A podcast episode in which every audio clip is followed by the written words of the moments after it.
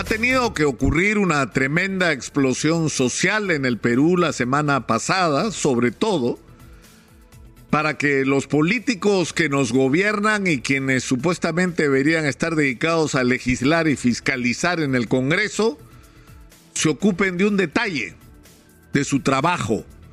Es decir, ellos están ahí y fueron electos para resolver los problemas de los peruanos. Y se olvidaron los últimos meses de ese pequeño detalle con respecto a las asignaturas que tienen frente al país. Y lo más increíble de todo es que cuando esta especie de shock de realidad de gente indignada porque no han podido recuperarse de la pandemia y del enorme golpe que significó, sobre todo para aquellos que viven el día a día. Cuando todavía no ha terminado esa recuperación, viene la guerra por la invasión de Rusia a Ucrania que dispara el precio del petróleo, del trigo y de una serie de productos básicos como, como las materias primas para el aceite de consumo popular. Y eso ya es un golpe que la gente no puede soportar. Y la gente voltea a mirar a los políticos y los políticos están acuchillándose, están en otra cosa y obliga a esta explosión social a regresar a los políticos a la realidad y tratar de hacer, de tomar medidas para paliar la difícil situación que está viviendo la gente. Y cuando se toman una serie de medidas, que son en realidad parte de muchas otras más que deberían tomarse, como la baja del impuesto selectivo al consumo al que debería agregarse la eliminación del impuesto al rodaje, por ejemplo, en el caso de los combustibles, o la baja, eh, eh, por lo menos eh, transitoria, del impuesto general a las ventas, a los artículos de primera necesidad. Los últimos días y horas se han dedicado a discutir que por qué el Congreso de la, de la República, por error, un error además que muestra un nivel de desconocimiento, incluye partidas arancelarias que no suponen solamente la baja del impuesto general a las ventas a productos de primera necesidad, sino otros que claramente no lo son. Pero el interés ya dejó de ser el beneficio de la gente, sino acusarse unos a otros de quién metió la pata o quién es más incapaz para ver quién gana este campeonato de impopularidad en el que están ¿no? participando el gobierno y el Parlamento de la República. Es decir, otra vez se salen de lo que es su obligación. Es decir, el problema es que se tomen las medidas que la gente necesita lo antes posible, que son simplemente paliativos, que tienen que ir de la mano con otras medidas que tienen que ir más allá de las que se han tomado. Acá se ha hablado, lo ha dicho Guido Penano esta mañana, lo ha dicho hace unos días el, propio Pedro Franque, que se oponía a los subsidios. Él dijo, yo pensé que cuando terminaba la pandemia o la situación empezaba a recuperarse, ya no eran necesarios los subsidios, pero con el tremendo golpe que ha significado la subida de los precios de las materias primas indispensables, el golpe a la economía popular ha sido enorme cuando la gente no termina de recuperarse. Entonces sí son necesarios subsidios, pero eso es parte del paquete de medidas de urgencia para enfrentar la crisis de sobrevivencia. Ayer hemos tenido testimonios dramáticos acá en la edición especial de Hablemos Claro en la noche sobre lo que se está viviendo en las ollas comunes, que es una realidad que nuestros políticos no terminan de ver. Hay gente que no tiene para comer en el Perú señores ministros, señores congresistas. Por eso se organizan las ollas comunes. Y en las ollas comunes hay gente que compra una ración por dos soles para que coman dos y hasta tres personas una vez al día. Eso está pasando en el Perú. Y eso por supuesto que requiere medidas de, de sostenimiento a esta gente, de apoyo a esta gente. Pero lo más importante de todo es que junto con estas medidas se tomen iniciativas que permitan generar empleo, que activen la economía y que simultáneamente le pongan en la mano a la gente dinero para resolver los problemas de su sobrevivencia. Y eso es lo más importante de todo. Porque no podemos ir de paliativo en paliativo si no vamos resolviendo simultáneamente los problemas de fondo porque no podemos tomar medidas para ver cómo controlamos el impacto de la subida del precio internacional del petróleo cuando tenemos gas?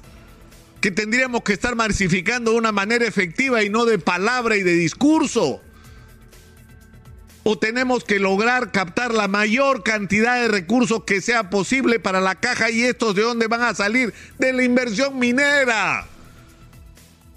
Siempre que los productos mineros han subido de precio, le ha ido bien a la economía peruana. Y esto es un momento extraordinario porque nunca han estado al nivel que están los precios de los minerales que nosotros tenemos. Entonces es absolutamente increíble que no estemos discutiendo eso. Es decir, ¿cómo vamos a hacer para el dinero que tenemos inyectarlo en obra pública para construir todo lo que hay que construir? Colegios, postas médicas, hospitales, carreteras, puentes, reservorios. Eso no solamente nos va a dar una infraestructura que necesitamos con urgencia, sino le va a dar chamba a la gente, le va a dar de comer a la gente, no como una dádiva, que es lo que la gente no quiere. Lo que la gente quiere es trabajo. Y esta es la alternativa para la crisis generada por la informalidad que algunos todavía no terminan de entender. O sea, ya en qué idioma hay que decirlo. ¿Por qué creen ustedes que hay ambulantes y transportistas informales? ¿Por qué creen? Porque no hay trabajo. Y porque la gente, ¿qué opción tiene cuando se quedó sin trabajo, cuando lo echaron después de la suspensión perfecta de su trabajo? Cuando quebró el pequeño negocio que tenía porque ya es insostenible, cuando simplemente no tiene cómo sostener a su familia. ¿Qué tiene que hacer esta persona? Se convierte en el ambulante, todos los persiguen a palazos. Se convierte en transportista informal, entonces lo persiguen los inspectores. Pero ¿cuál es la alternativa para esta gente? Y estamos hablando, escúchenlo bien, de millones de personas. De millones de personas que viven de esas actividades si no les ofrecemos procedimientos para la formalización y alternativas de empleo, de empleo digno que le permita darle a sus familias tranquilidad, alimentación, vivienda, acceso a servicios básicos, educación. El trabajo es la clave de todo y para tener trabajo hay que tener inversión. Parte de esto lo puede hacer el Estado, sí, pero el Estado también tiene que hacer que ingrese la mayor cantidad de recursos que sea posible de la minería, porque esa es la gallina de los huevos de oro del Perú. De ahí es donde sale la plata para todo lo demás. Entonces la discusión yo creo que en este momento ya ni siquiera es que el profesor Castillo se queda o se va, porque eso es una cuestión de tiempo o que si se queda la señora Dina Boluarte, o que si entra la presidenta hoy o el que venga, o, ven, o el que venga de nuevo presidente del Congreso a partir del 28 de julio, porque es obvio, evidente que en el Perú tiene que haber un cambio político. Y eso va a ocurrir de todos modos, pero el problema de fondo es qué es lo que hay que hacer en el Perú. ¿Qué es lo que hay que hacer? ¿Cuáles son las tareas que tenemos como país? ¿Y quiénes van a cumplir esas tareas? Y esto es algo que tiene que afrontar la propia sociedad civil porque no podemos dejar la conducción del país, está claro, en manos de los políticos. ¿Cuál es el camino? No lo sé, tenemos que buscarlo. Tal vez el acuerdo nacional pueda abrir ese espacio para discutir lo que hay que hacer y quién lo tiene que hacer.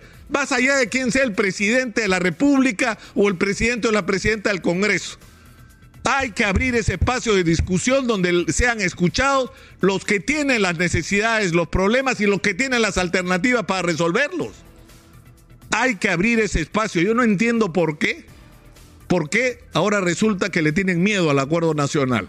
Convoquen al acuerdo nacional, que el Congreso Nacional se autoconvoque si el presidente de la República no lo llama.